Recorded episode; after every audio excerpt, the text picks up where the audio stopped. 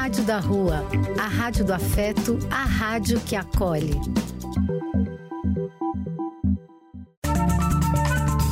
Apoio: Casa de Vó, Banho para Geral e Instituto de Políticas Relacionais.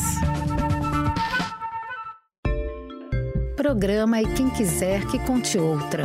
Depois de ouvir uma boa história, é conversando que a gente se entende.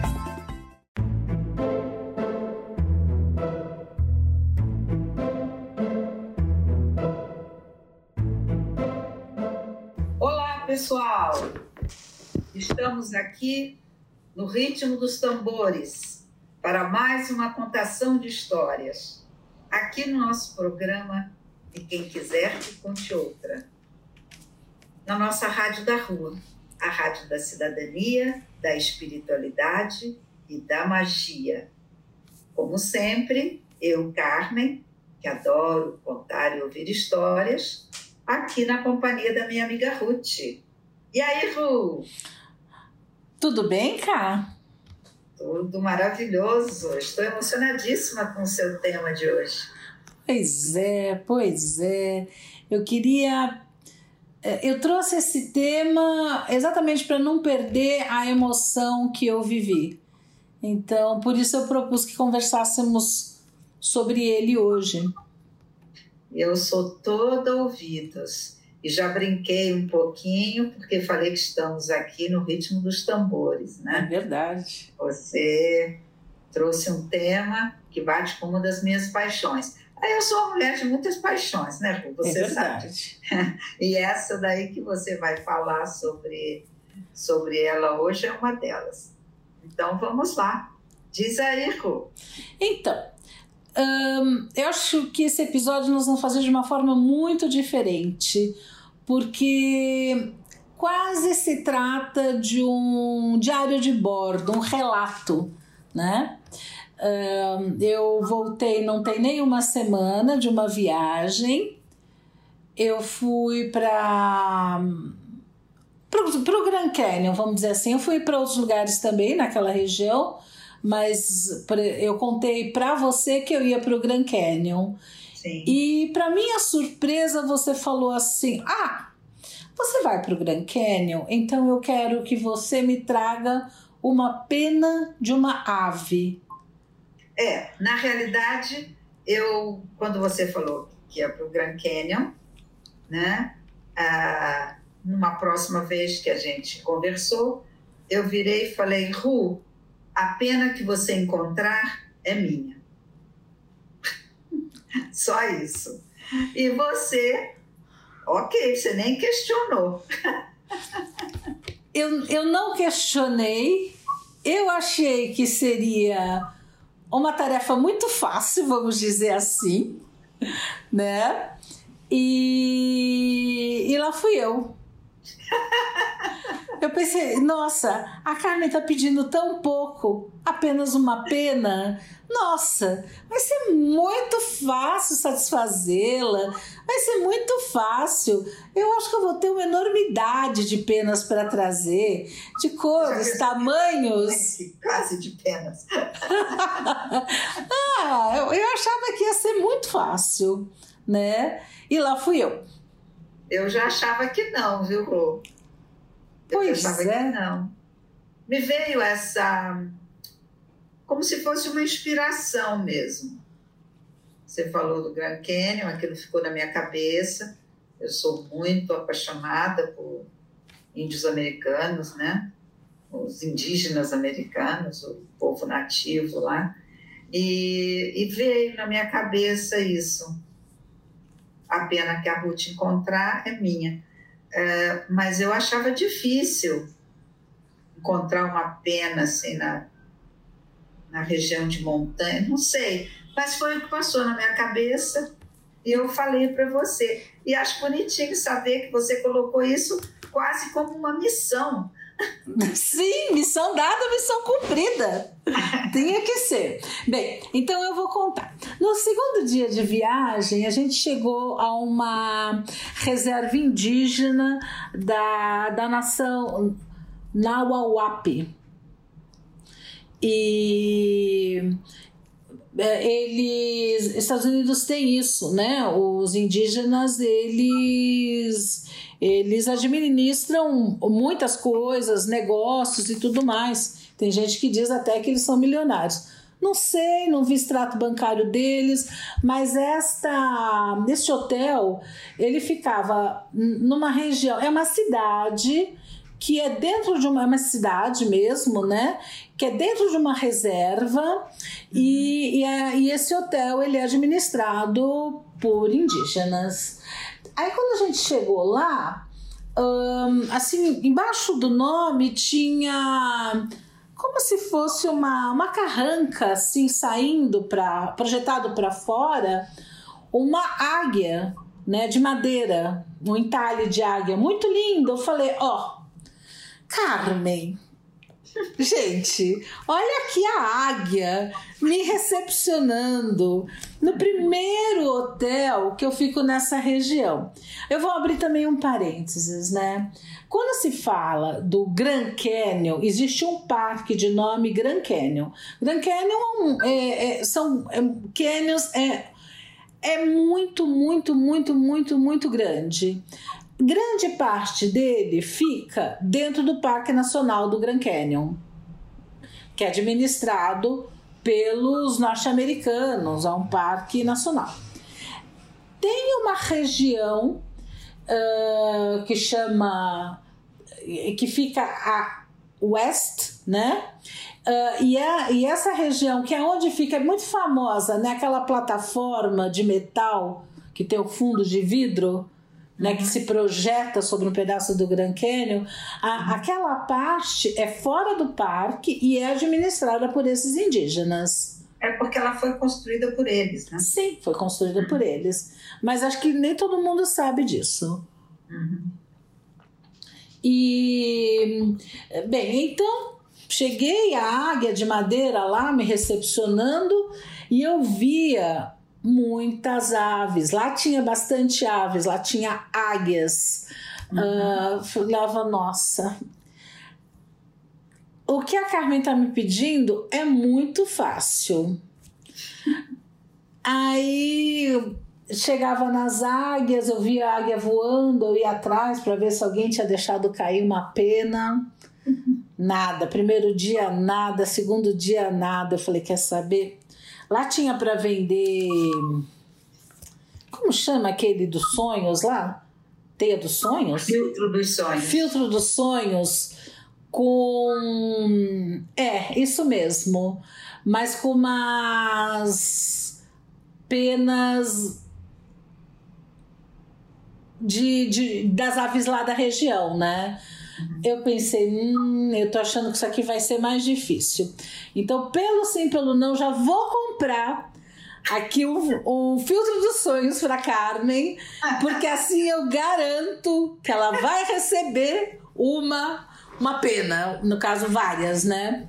E, e tudo bem. E mas eu continuava a procurar. Aí a Van falou assim para mim, Ruth, você tá vendo que não é tão fácil assim. Então você tem que conversar com as aves. E eu ficava conversando com as aves. Se eu cruzava com uma águia, águia, a Carmen me pediu uma pena. Eu preciso trazer uma pena para ela. Me, me diz onde eu acho uma, uma que não te prejudique. Eu preciso de uma pena. Se eu encontrava, lá tem bastante corvo também. Corvo. Adora? Nossa corvo, eu preciso de uma pena. Onde eu via assim um ninho de corvo, um bando de corvo, lá ia eu procurar a pena. Ai, que coisa maravilhosa! Nossa! Então, foi. Estou aqui ouvindo isso. Foi a busca da pena. E, e os dias passavam, saímos desse lugar, fomos mais perto do parque, eu procurando a tal da pena. Na, um dia a gente ficou na entrada do parque, num hotel que ficava na entrada do parque.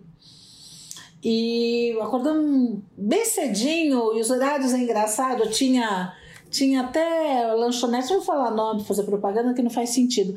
Lanchonete que abria às 5 da manhã para você tomar café da manhã e ir para o parque. Aí fomos lá tomar um café da manhã, mesinhas tipo de piquenique, ao ar livre. Aí, depois de muito procurar, encontrei a primeira pena.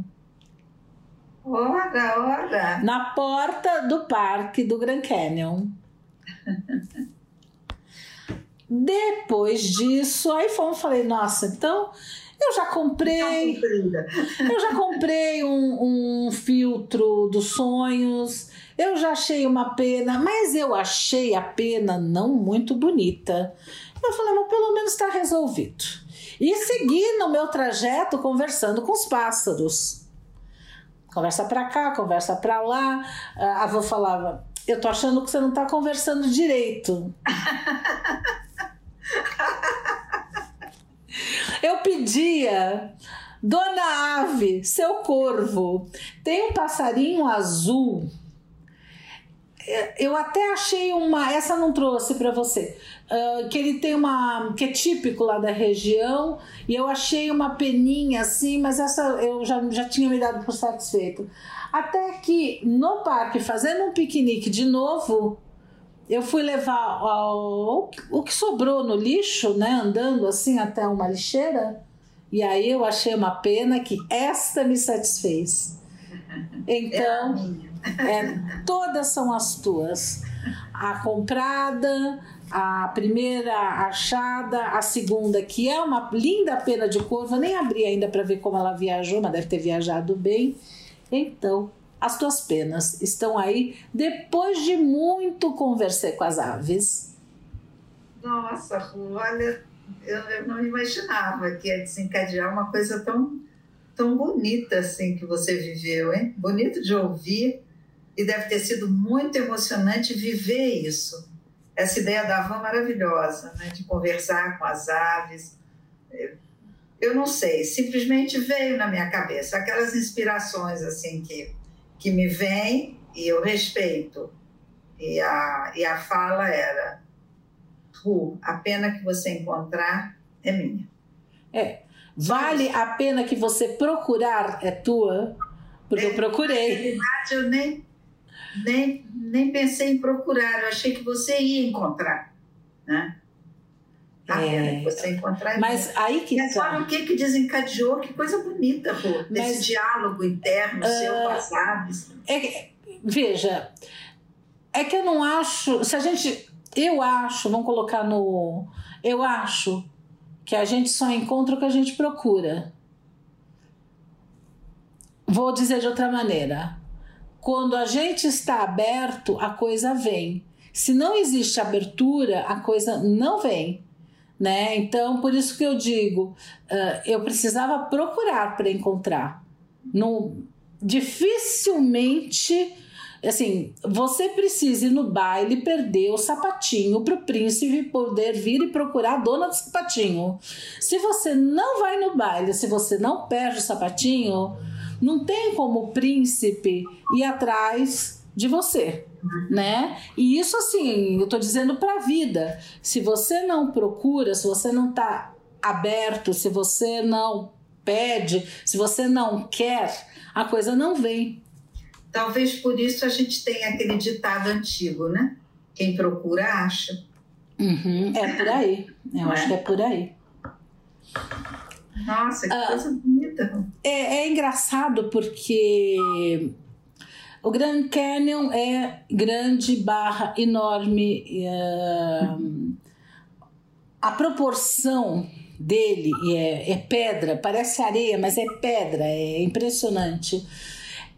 É, ela traz a, a lembrança do nosso tamanho comparado com a majestosidade da natureza. Ela traz.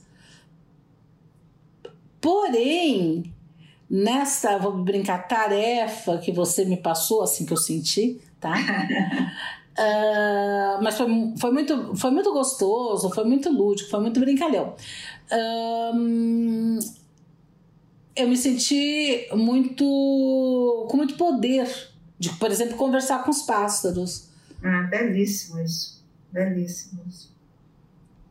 Belíssimo. E você estava numa região, né? que é região de indígenas, não é? Exato. No começo dos tempos, e que sempre tiveram um vínculo muito forte com, com a terra e com os animais da região, né? É, todos, inclusive os alados, né? Uhum. Os que têm penas, né? Uhum. É, e acho que certamente você, sei lá, você deve ter sintonizado forte com essa energia uhum. do lugar, né? Que bonito isso. Nossa, adorei. Permanece a minha curiosidade. Uh, pensando a respeito, o que te levou pedir a, a pena que eu encontrasse? Aí é que tá. É, simplesmente veio na minha cabeça. É, e eu sempre falo com você que, eu, que de vez em quando eu tenho inspirações. Uhum. É, e quando vem uma coisa na minha cabeça que eu considero uma inspiração, não sei de onde veio, eu não questiono. E a, a, única, a única coisa que veio foi essa. Talvez agora, agora eu que vou entrar nesse, nesse universo mágico, né? Com as penas que você trouxe. Talvez agora elas vão me dizer por que, que precisavam vir para mim. Entendeu? Uhum. Não sei, eu só, só veio isso. Uhum. Né? Entendi. A pena que você encontrar é minha. E, e aí você entrou nesse movimento de, de busca. Belíssimo. Nada, não tinha me ocorrido nada, apenas essa frase que eu te disse. Né? E nem imaginei que, de certa forma, isso ia te ajudar a balizar assim, os, os horizontes na viagem. Achei bonito isso. Uhum. Você estava numa região mágica, né? Muito mágica, é muito mágico, muito especial. O espírito dos, dos primeiros habitantes, com nossa, o som dos, dos tambores, o cheiro do, das, dos cachimbos, som dos gritos, das danças. Eu acho que tudo, eu, na minha fantasia, tudo reverbera naquela região, né? Uhum. Você estava lá. É, aquela região realmente você se sente muito conectado com, a, com as forças da natureza, né? Nossa, tô, tô aqui ouvindo emocionada. Agora, por que que veio isso na minha cabeça? não sei, talvez as penas me digam daqui a pouco. Uhum. Para eu entrar em contato com elas. Uhum. Que olha quando elas vieram. o que eu sugiro agora, vamos ouvir um pouquinho de uma cantiga indígena e a seguida vamos ouvir a história que eu selecionei para esse episódio? Vamos lá.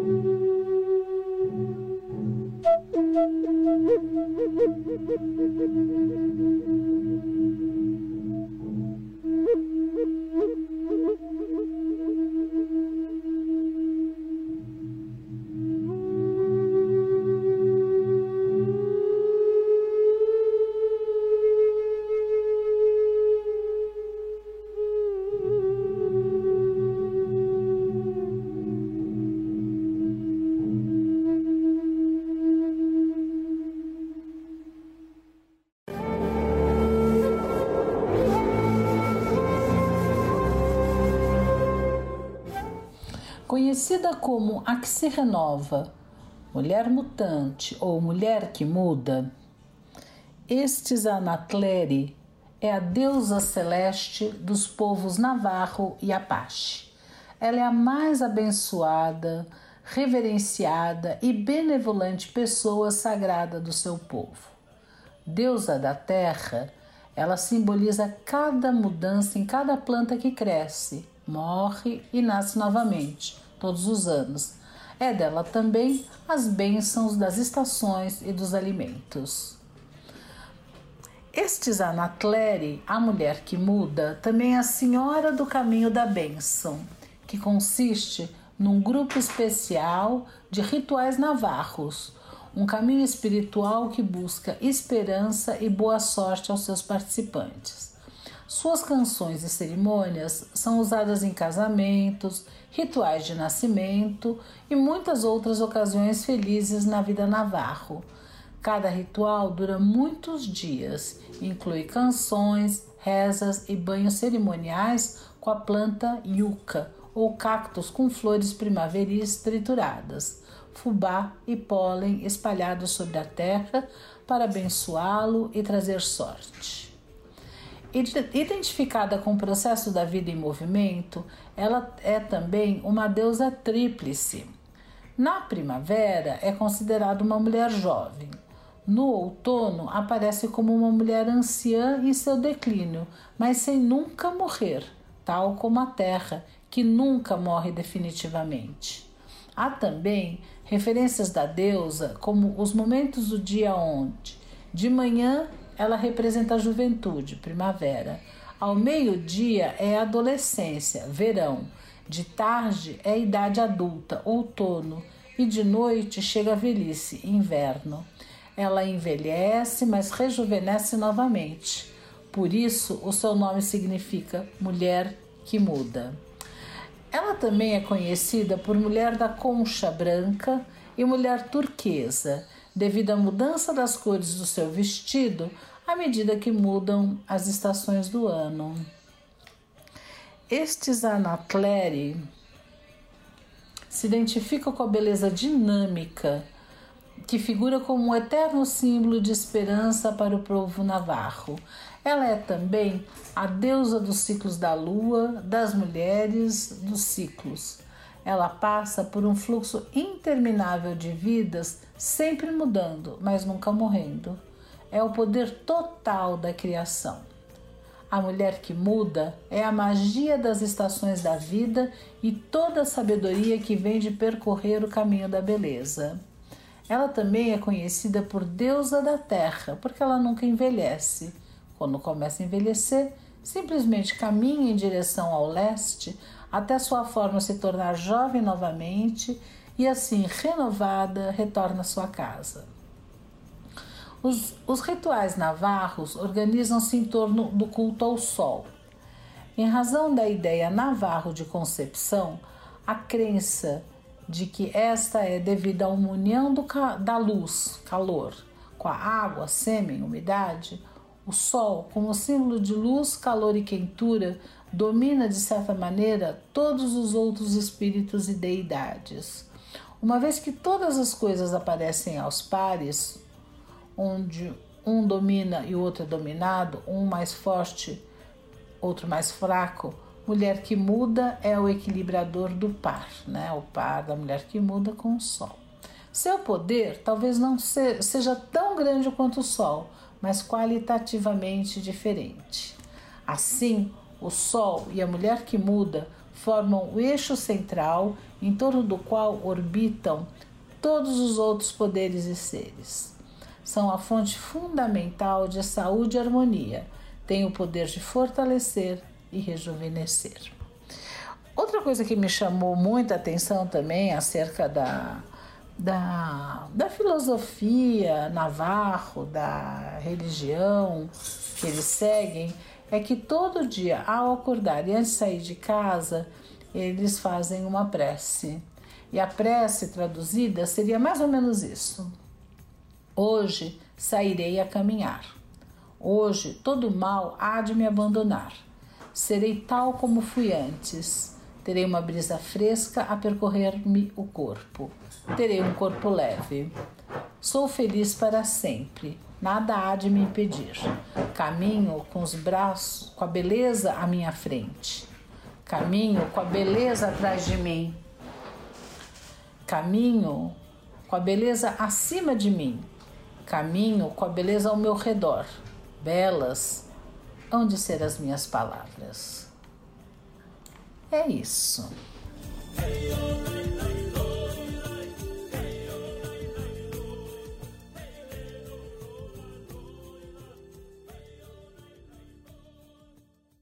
Ru, eu achei linda essa sua escolha. É, é, um, é, é interessante né, a gente pensar. Um, um, tem gente que considera que todas as, as divindades são uma só. Agora, eu acho que a gente não pode esquecer as particularidades de cada uma. As divindades, elas realmente têm coisas que se assemelham, né? Um, eu acho que em outras mitologias a gente vê algumas características do tipo uh, não envelhecer, essa capacidade que ela tem de quando ela vai para leste, né? Ela rejuvenesce, ela rejuvenesce né? Uh, é bem interessante. Olha, eu você sabe que eu gosto de viajar, assim, Sem dúvida. quando ouço as histórias, né? Uhum. Daí eu já fiquei assim, olha que interessante. A gente tem aqui como se fosse assim, uma dança, um padedê aqui, entre o sol e a mulher que muda, né? Duas, duas figuras, duas, duas forças nessa narrativa. Aí imaginei o sol como uma coisa mais permanente, uma coisa já posta. E a mulher trazendo a mutação, né? como se a gente tivesse quase que uma representação de gêneros. Uhum. E isso, pensando um pouco por aí, me fez procurar a questão de gênero. Eu nunca tinha pensado nisso. A questão de gênero entre os nativos americanos. Uhum. E eu acabei encontrando uma coisa que eu achei muito fascinante, inclusive ah, falando da cultura navarro mesmo. Uhum. Fala que a cultura navarro, que está próxima da fronteira com o México, né? Uhum. Ah, ela concebia quatro categorias de gênero: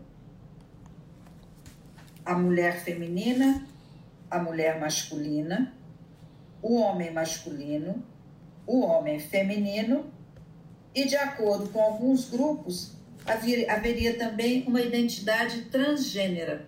Não só quatro, mas cinco. Eu achei uma coisa tão moderna, Ru. Exatamente. Você está me entendendo? E falei, nossa, como é que fica isso? Aí eu fui ver que alguns sociólogos, antropólogos e tal procuraram enquadrar essas identidades dentro dos conceitos de gays e bissexuais. Hum. Mas atualmente as pessoas têm argumentado que essa leitura é excessivamente ocidental. E é mesmo. É né? sim. Como é que ficaria você tentar ler essas identidades de gênero indígenas do ponto de vista desses povos? E aí eu vi que tinha uma lenda de um dos povos tradicionais que dizia que antes de uma criança nascer, ela escolhe entre duas ofertas que o Criador, o Grande Espírito, faz para ela. Ela pode escolher arco e flecha, e aí então ela estaria fazendo a escolha de um papel masculino, uhum. ou ela pode escolher um sexto, que ela estaria fazendo a escolha de um papel feminino. Acontece que o criador gosta de brincar, então ele pode trocar objetos de mãos no meio da escolha.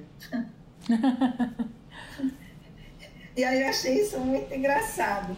E aí o texto dizia que cada cultura tem histórias, costumes e nomes particulares para explicar e definir as suas identidades. Né? Eu achei isso fascinante. E como é que essas, essas pessoas eram vistas ou acolhidas ou não na comunidade? Ah, eles consideravam o seguinte: o termo mais geral que o movimento LGBT na década de 90, uh, LGBT uh, olhando para para essa manifestação nas comunidades indígenas, de nativos americanos. Uhum. Eles, eles diziam que a melhor definição é uma pessoa com dois espíritos. Interessante. A, a, história que você contou, o sol e a mulher que muda, uhum. se fossem os dois espíritos, né? Uhum. duas forças, masculina e feminina. E que uh, os povos antigos, os nativos, aceitavam que algumas pessoas podem nascer os dois espíritos. Na realidade, ela pode nascer de arco e flecha e carregando um cesto também. Uhum. E que quando isso acontecia, né, seja um homem que gostava de se identificar ou de se vestir como mulher, seja uma mulher que gostava de caçar e guerrear como um homem, né? Ah, essa, essas pessoas que traziam em si dois espíritos, elas eram consideradas pessoas muito especiais. E as famílias onde essas pessoas nasciam eram consideradas famílias de muita sorte. Olha. Elas estavam abençoadas com a presença dessas pessoas especiais. Eu achei, falei, nossa, que coisa, né?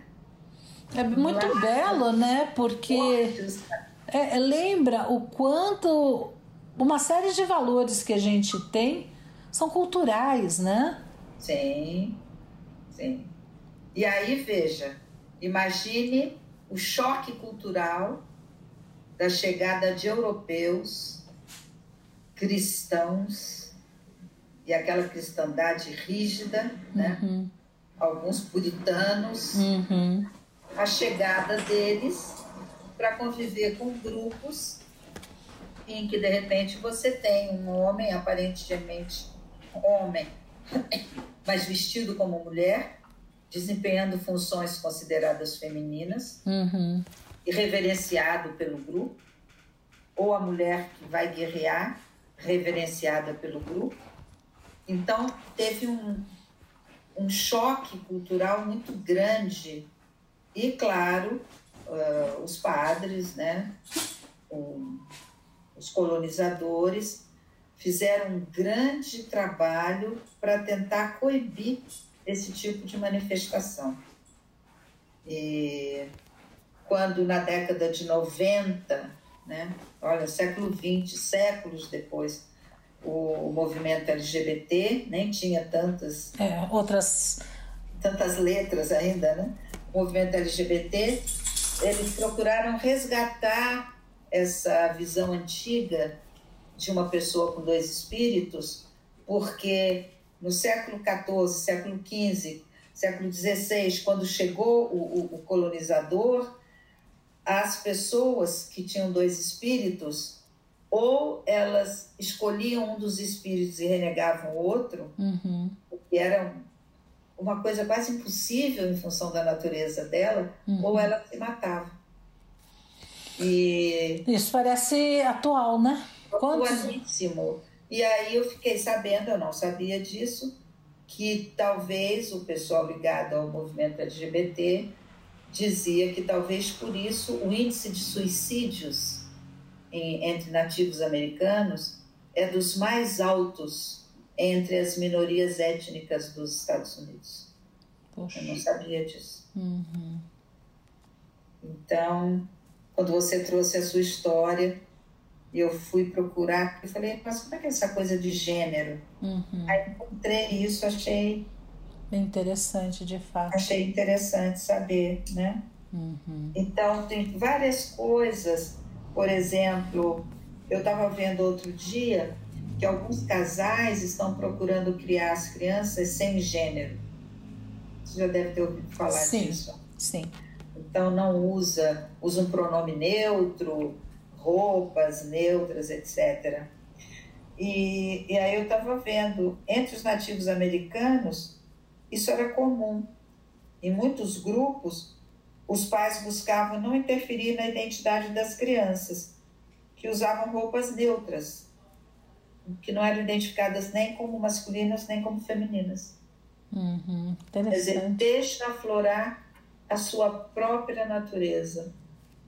E consideravam que a família que tinha uma pessoa com dois espíritos era uma família de sorte, era uma família abençoada. E que essas pessoas podiam ocupar, desempenhar qualquer ocupação na comunidade que elas quisessem. Uhum. Os indivíduos do sexo masculino que se identificavam com o gênero feminino podiam ser xamãs, pessoas visionárias, os contadores de história, poderiam ser artesãos, artistas, enfermeiros, qualquer coisa que quisesse, eram bem-vindos em qualquer área. Uhum. As, as pessoas nascidas com sexo feminino, mas identificadas com o gênero masculino, podiam ser grandes caçadores e guerreiros. Todos eram altamente respeitados.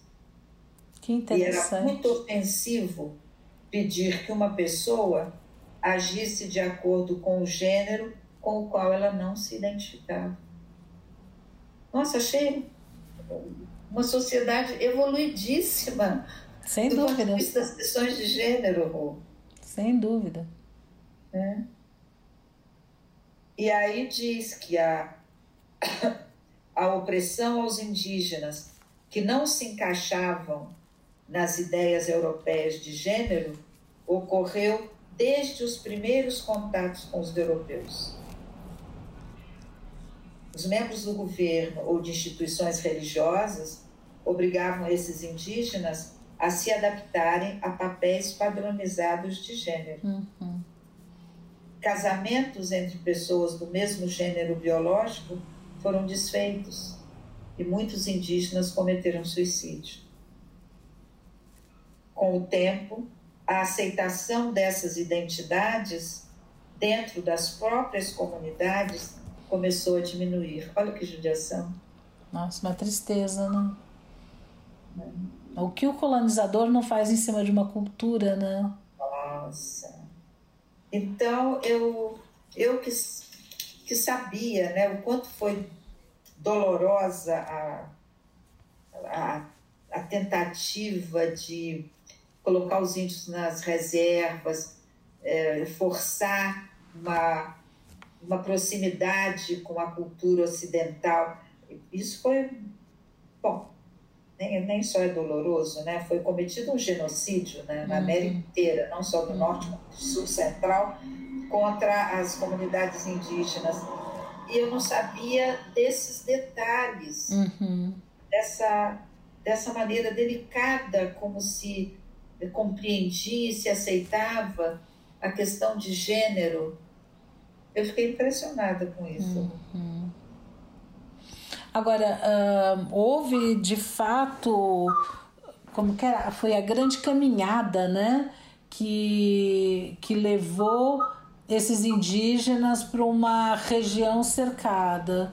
É, você sabe que essa caminhada tem um nome que é muito triste, né? Uhum. É o Caminho das Lágrimas. Eles chamaram de Caminho das Lágrimas. Porque, imagine um grupo que a vida inteira viveu naquele espaço, com aqueles animais, se alimentando dos bisões, né, dos búfalos, e de repente é obrigado a caminhar, às vezes, 8 mil quilômetros, eram caminhadas longas, levados para um outro lugar, com uma outra vegetação, outro tipo de animal, junto com outros grupos nativos, etnias diferentes, línguas diferentes, costumes diferentes. É, foi muito cruel, Rô. Sem dúvida. Nessa, nesse caminho das lágrimas, muitos indígenas morreram, muito, aos milhares, né? Fora as mortes em guerra, né? Uhum. E, é, e é, é, interessante porque aquela região é, é muito amplo, é muito amplo. São lugares onde você uh, vê muito longe, né? E assim, quando você olha a primeira vez, você não vê nada. Depois você precisa de um segundo, de um terceiro olhar para ver alguma coisa. É muito interessante. É, eu, eu imagino que essa viagem sua, você ainda vai descobrir coisas dela daqui a um bom tempo, sabe? Uhum. Você vai lembrar assim, falando, nossa, e isso, e aquilo. Ah.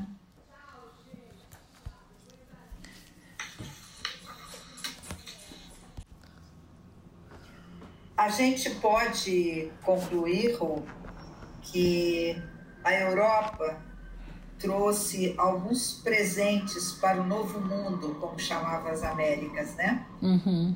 A, a Europa trouxe de presente os seus preconceitos profundos, a sua ideia de vida e civilização de forma violenta, seu projeto escravizador sobre as populações indígenas e africanas, sua violência como forma de domínio e também as suas doenças, que foram as principais responsáveis pela morte das populações nativas. Uhum. Diversas eram as doenças para as quais os corpos das populações indígenas não estavam preparados. Uhum. Gripe e sarampo foram as principais causas de morte entre os indígenas americanos. Uhum. Então, vou contar para você uma coisa também que eu vivenciei lá. Uh, nas reservas, principalmente quando se vai em lugar fechado, ao entrar numa loja, eu estive num canyon maravilhoso que chama Antílope, é, fora do Grand Canyon, lá naquela região. E para ir, mesmo nesse canyon, você tinha que estar de máscara. Mesmo no espaço aberto. É, é, que este canyon de Antílope, você fica. Eu fiz o, o, de, o de baixo, você anda lá embaixo do canyon, você não ah. anda em cima, você anda Entendi. embaixo. Né? No Grand Canyon você pode andar embaixo e em cima. Esse também você pode andar embaixo e em cima, mas a gente ficou embaixo. Então é meio caverna. É, um pouco mais fechado, né? Mas olha, um, dá um Google, vou te mandar umas fotos para você ver que coisa fantástica. Não dá para acreditar. Eu tinha visto fotos e eu pensava, ah, isso é lente, isso é. Não, não pode ser assim, não pode, mas é.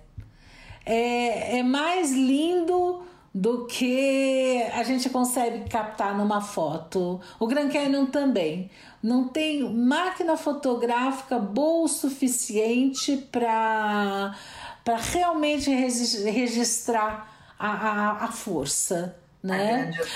A Sebastião aí também tem o espírito do lugar. Né? É, Sebastião Salgado fez fotos lindas no Grand Canyon.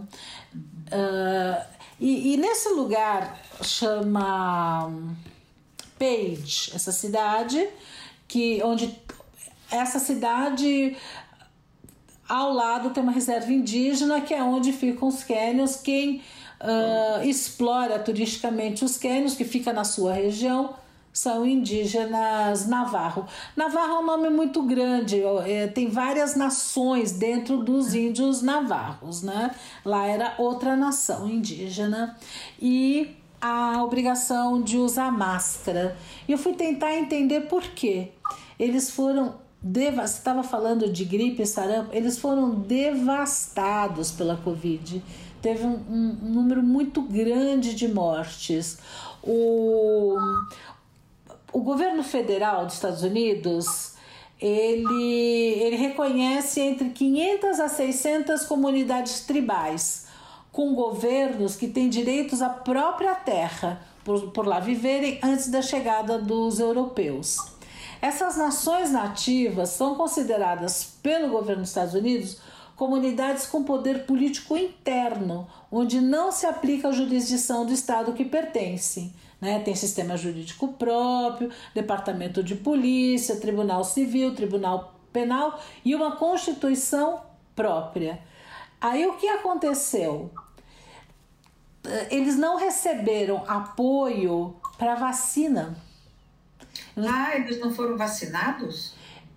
eles, eles, não, eles não receberam nem verba, nem apoio logístico, nem apoio, apoio financeiro para as vacinas. Vacinar a população? Justificando que era uma área com topografia complicada e condições rurais. Nossa. Aí a nação Navarro, eles tentaram lidar com isso. Eles colocaram toque obrigatório de recolher todos os dias, confinamento no final de semana. Uh, a obrigatoriedade até hoje, porque nos Estados Unidos não se usa mais máscara, estou falando de outubro de 22. Não se usa mais máscara em lugar nenhum, não é obrigado, como aqui, nem em lugar fechado ninguém usa máscara, é raro ver alguém de máscara, e eles obrigaram o uso de máscara. Eles tiveram que lidar com isso, mas eles foram devastados pela, pela Covid. Nossa. É, terrível, terrível. Pois é. Mudando de assunto. Nossa, fiquei chocada com essa. Fiquei sem palavras aqui de saber que as populações indígenas não foram vacinadas. Essa, o fato de, de são populações rurais, o acesso é difícil, eu vou te dizer que é difícil mesmo. Tem lugares que você vai que é difícil o acesso. Eu vou contar outra história para você que aconteceu na viagem. Hum. Uh, Sou tudo ouvidos. a gente ia de um lugar a outro, a gente estava com um carro super tecnológico, sabe? Um carrão bem tecnológico. Uh, e a gente ia de, de um lugar a outro, colocamos no Waze e o Waze mandou a gente por uma estrada de terra. Devo te dizer que carros tecnológicos, estradas de barro, não eram 4x4, não combina. Putz. Quando não você combina. falou que era tecnológico, eu achei que ela era 4x4, fazia de tudo. Só não, tecnológico para andar na. Não era um 4x4. Um, nós entramos nessa cidade, a gente tinha saído nessa estrada, a gente tinha saído bem cedinho, levou ah, para fazer um piquenique, paramos, lindo, maravilhoso. Era o dia do meu aniversário, fizemos um piquenique assim. Passou uma pessoa e perguntou se estava tudo bem com a gente, estava precisando de alguma ajuda. A gente, não, mas a gente estamos aqui tomando café da manhã, tá tudo ótimo. uh, mais um pouco, aquela região, e é o que faz os canyons, é o seguinte: é deserto né? Uhum. E com amplitude térmica muito grande, porque tem lugares que é muito frio.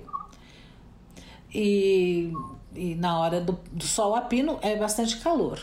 E tem um fenômeno de uma tromba d'água que é violenta ela cai de uma vez muito forte num determinado lugar e, por exemplo, aí congela e aí faz a clivagem das rochas e é assim que o rio vai entrando, né? O Grande Canyon foi principalmente formado pelo Rio Colorado. E, e tinha na véspera a gente estava lá próximo dessa região e veio um aviso de cuidado, tormenta, tempestade, não sei o que, que é tipo, ó, se manda. Nós fomos uhum. embora.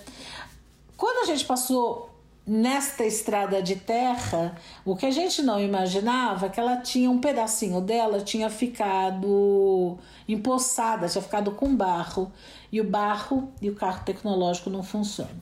Aquela primeira mulher já tinha passado, já tinha ido embora, né? Tchau, não sei o que, o carro atola. Ai. O carro atola e você olha para a direita, nada ah, Mentira, uns cactuzinhos. Uh, como chama aquela. É um cacto que eles tiram açúcar, um, um uma seiva açucarada, uh, agave. né? Agave, que é um arbusto, é um cactozinho de médio porte. Você outro, olha para o outro lado, tem uma florzinha amarela e olha longe, nada, longe, nada, nada, nada, nada, nada. É lógico que nessa hora também não tinha sinal mais de celular. E nós atolados. Ai, ai, ai. Ai, ai, ai, ai, ai, ai. Aí aquela coisa de. Ah, olha lá longe, lá longe, lá longe eu vejo uma coisa branca. Falei, meu Deus, acho que é um carro que está chegando. E era um carro mesmo. É, eles têm pequenas fazendinhas naquela região. E aí apareceu um rapaz, sabe, era aqueles. É, parece personagem de filme norte-americano numa Uh, numa caminhonete. Picape. Isso, tipo uma picape aberta atrás, que era para transportar o gado, ou sei lá, o que ele tinha, se era carneiro, o que, que, que era, ou alguma coisa que ele transportava, não sei o que. Aí, ah, pelo amor de Deus, para, para, para, parou. E aí mostramos a situação para ele. E ele tinha tudo no carro, tudo ele tinha corrente, ele tinha um saco que ele usou para deitar embaixo do carro para ajudar a tirar. Nisso passa um outro. E esses do, essas duas pessoas, que eram dois fazendeiros da região, mas aqueles típicos com a pronúncia que falava, só faltava ter o galinho assim na ponta, aqui no canto da boca, não sei o que. Eles nos salvaram né? Tiraram o carro do atoleiro depois de xingar muito, porque onde é isso? Como da partida? Não, o carro não, não tem chave, ah, a partida é diferente, mesmo o, o câmbio automático é um pouco diferente, mas aí conseguimos tirar o carro do atoleiro. Eu vou te dizer, Carmen, foram esses dois que nos ajudaram, aquela mulher que nos cumprimentou logo cedo, foram as únicas três pessoas que a gente viu na estrada. Mas eu devo te dizer que eu acho que a experiência de ter conversado com os pássaros me ajudou a chamar ajuda. eu imagino que sim. eu imagino que sim. Nossa, eu acho que depois dessa você e os pássaros estão numa relação de amizade ali, ó. É, eu já estava afinada com os pássaros. Teve um episódio que um dia eu conto para você que conversei com cisnes no Ibirapuera. Mas dessa vez eu conversei com outro tipo de pássaro. E aí, agora, então, eu gostaria de te dar os presentes que eu trouxe. Oba! Oba! Oba!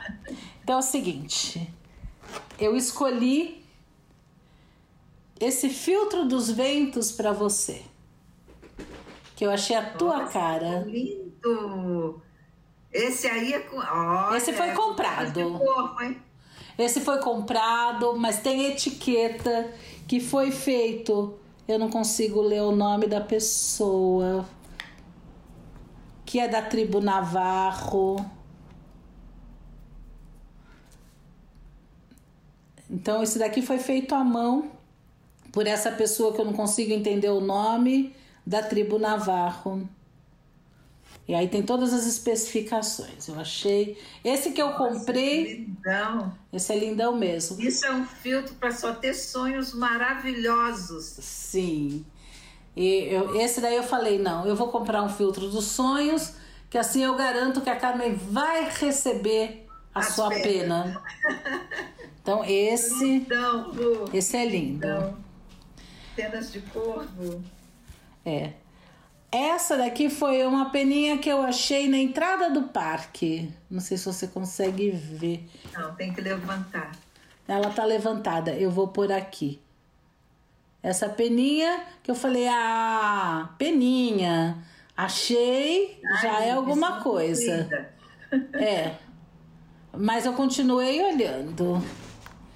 E aí, dentro do parque propriamente dito, Uau! eu achei essa. Uau! Uau! É Isso aí é pena de pássaro muito grande, tá parecendo pena de águia, hein? Pode ser, né? Porque um pedaço dela é o de outra cor. Pássaro grandão. Nossa, Ru! sabe de uma outra coisa interessantíssima? A ver, aquela é uma região especial para ver estrela. Ah, eu imagino que o céu deve ser maravilhoso à o, noite. O céu é maravilhoso, o céu é maravilhoso. É. E você sabe que algumas tribos de nativos americanos, na mitologia deles, eles dizem que nós viemos das estrelas, né? Seres que vieram das estrelas é que deram origem ao povo. Hum. Quem sabe, não é? Quem sabe? A gente dormiu uma noite dentro do parque. Eu recomendo, se alguém for fazer uma viagem como essa, procura programar com antecedência, porque tem, tem hotel, tem, tem tipo alojamento, você pode acampar, você pode ficar dentro do parque, só que precisa reservar com muita antecedência, né? Uh, e é, é impressionante, é impressionante. Eu vou te dizer que eu tive medo de andar à noite no meio do mato, no escuro. Eu, eu saí para ver as estrelas lindas, maravilhosas, né? Mas é, dá medo. eu, como uma pessoa muito de cidade grande. Urbana, né? É. Urbana. E, e lá também eles têm uns. Eu não sei exatamente é um primo grande de um veado com chifres, bem grande, que andam soltos por lá. Né? E assim, aí à noite você vê um bicho desses assim à noite. Assusta, é, né? É assustador, é assustador. Então eu vou te dizer que eu tive bastante medo, mas foi muito legal ver estrelas lá. Nossa, que viagem, hein? Muito, muito mesmo. Ru, você está contando essa experiência toda, essas coisas incríveis que você viveu. E eu tenho uma, uma curiosidade. A gente sempre fala que os nativos americanos têm um, um vínculo forte com a terra, com os animais, né? O espírito desse, dessa região. Como é que você sentiu da, dos indígenas que você conheceu? Como é que você sentiu essa preocupação com o meio ambiente, se é que sentiu? Olha, uh, o que eu senti é, é super interessante. Uh, eu sinto as pessoas com quem eu tive contato extremamente conectados com a natureza e também extremamente tecnológicos. Então, por exemplo, nesse canyon de Antílope, a, a guia ela era navarro, né? A gente vê pelas feições, estava vestida como nós vestimos, não sei o que, mas eu vou dizer que precisava ser ela para transportar, porque tem um pedaço de estrada de terra e ela tem um, um veículo, vamos dizer assim, adaptado, mas precisa conhecer muito a natureza para passar naquele lugar e depois uh, guiar no percurso. E ela sabia exatamente os melhores lugares para tirar fotografia. Ela pegava qualquer celular, de iPhone 14 a, a um Android mais simples e ela conseguia. Teve um rapaz, por exemplo, que estava: ah, meu celular não é bom, daqui.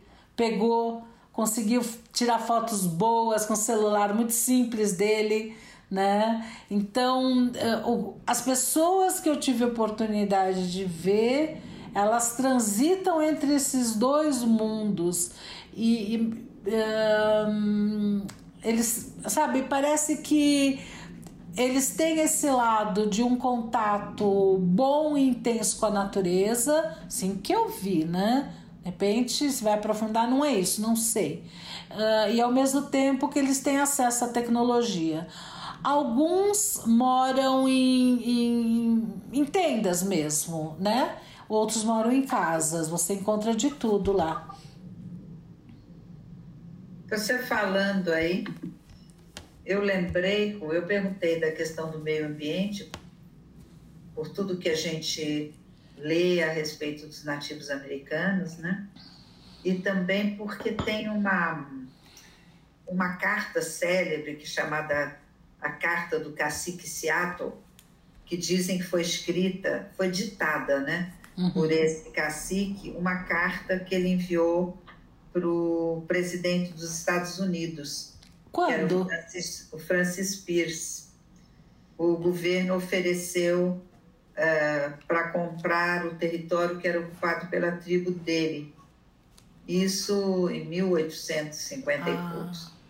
E aí ele faz um, um desabafo, uhum. né? e alguém anotou. Claro que existem várias versões, porque foi sendo adaptada e tal. O que exatamente foi dito pelo cacique, cacique Seattle, a gente nunca vai saber. Uhum. Mas, de qualquer forma, as versões de carta que existem até hoje, elas são verdadeiros manifestos de proteção do meio ambiente. Né? É, é uma coisa meio impressionante. Ele, ele começa dizendo que o, o grande chefe de Washington mandou dizer que quer comprar a nossa terra, mas é, como é que nós podemos vender uma coisa que não é nossa? Né? Ah. Nós somos donos dos rios, né? da brisa, né? não somos donos dos pássaros. A terra não é nossa, a terra é a nossa mãe. Né? E eu sou apenas um selvagem, o tempo todo ele fala, mas no nosso entendimento, como que eu poderia vender uma coisa dessa? Somos muito diferentes do homem branco. Dizer, o homem branco ele esquece a terra em que ele nasceu. Então, quando ele morre e vai andar entre as estrelas, ele nem sabe de onde ele veio. Mas nós sabemos. Que nós bonito. viemos dessa terra aqui, é o nosso lar. E, nossa, ele vai falando coisas na carta, assim, que você fica muito sensibilizado. Fala que o, para o homem branco, um pedaço de terra nem se distingue do outro. Ele vem de noite, rouba da terra tudo que ele precisa e vai embora. A terra não é sua irmã, é sua inimiga. Ele precisa conquistar. E trata a sua terra, a terra, em vez de como sua mãe, ela trata como uma coisa que pode ser comprada ou roubada.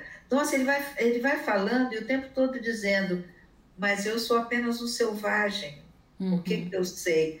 Mas mostrando uma, uma visão de mundo tão mais integrada, de, respeitosa. Com a natureza. Sabe? Muito. Isso é considerado um manifesto ambientalista. E o, no final ele diz: é, esse destino, né, que fez com que o homem branco, com que o, o, o Deus Todo-Poderoso desse para o homem branco esse poder de dominar as terras do homem vermelho, né? Ele, esse destino é um mistério para nós, pois não compreendemos como será no dia em que o último búfalo for dizimado, os cavalos selvagens domesticados, os secretos recantos das florestas invadidos pelo odor do suor de muitos homens, e a visão das brilhantes colinas será bloqueada por fios falantes. Onde está o matagal? Desapareceu. Onde está a águia? Desapareceu. O fim do viver e o início do sobreviver. Que lindo triste, né? É triste, mas eu acho que é bom para lembrar, né? Bom para lembrar. O vice-presidente americano Al Gore, ele sempre falava dessa carta do ah. Ele é todo preocupado com ecologia, né? Sim. E eu acho que é interessante ficar esse registro. Falou em nativos americanos, vamos lembrar da, da carta do cacique Seattle, que de repente nem é exatamente o que ele ditou, mas o registro que ficou é belíssimo. Né? Ru, eu estou emocionadíssima com os presentes que você me trouxe, Ru. Vou fazer grandes meditações, depois eu te conto porque que eu precisava te pedir a pena. Tá bom? Tá combinadíssimo. Ru, vamos ter musiquinha para terminar? Sim, nós vamos ter uma musiquinha para terminar. Joia, imagino que os tambores estarão presentes. Terminamos por hoje? Sim. E quem quiser? Que conte outra. Até a próxima, Ru. Até!